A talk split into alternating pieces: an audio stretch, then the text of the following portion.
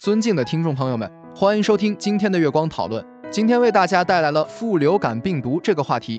副流感病毒是一种呼吸道传播的病毒，通常引起轻重不同的上呼吸道感染。这是一种 RNA 病毒，属于副粘病毒科。它主要有两种类型，Type A 和 Type B。在一九五零年代，副流感病毒曾经被认为是流行性感冒的病因之一，但后来被流感病毒取代。然而，它仍然在全球范围内流行，特别是在冬季。这种病毒主要通过飞沫传播，也可通过接触污染物体表面传播。副流感病毒感染的症状主要包括发热、咳嗽、喉咙痛和流鼻涕等，类似于普通感冒的症状。Type A 副流感病毒感染特别容易造成严重的疾病，如肺炎和支气管炎等，特别是在儿童中。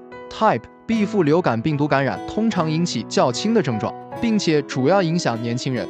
副流感病毒的感染过程主要分为三个阶段：吸附、复制和释放。在吸附阶段，病毒与宿主细胞表面的受体结合；在复制阶段，病毒的遗传物质侵入细胞，并利用细胞的复制机制来制造新的病毒颗粒；在释放阶段，新的病毒颗粒从宿主细胞中释放出来，并感染其他细胞。副流感病毒的基因组是单股复链的 RNA。编码至少九个不同的蛋白质，其中两种蛋白质血凝素和神经氨酸酶是病毒外壳的主要成分，对于病毒在宿主细胞上的吸附和释放起着关键作用。目前还没有特效药物可以治疗副流感病毒感染，也没有疫苗可以预防所有的副流感病毒类型。一些抗病毒药物，如奥司他韦特米弗鲁和扎纳米韦 （Relenza） 对流感病毒有效。但对这些病毒的效果尚不清楚。总的来说，副流感病毒感染是一个重要的公共卫生问题。由于这种病毒的多样性和不断变异的特性，研究和开发新的治疗方法和疫苗仍然是非常重要的。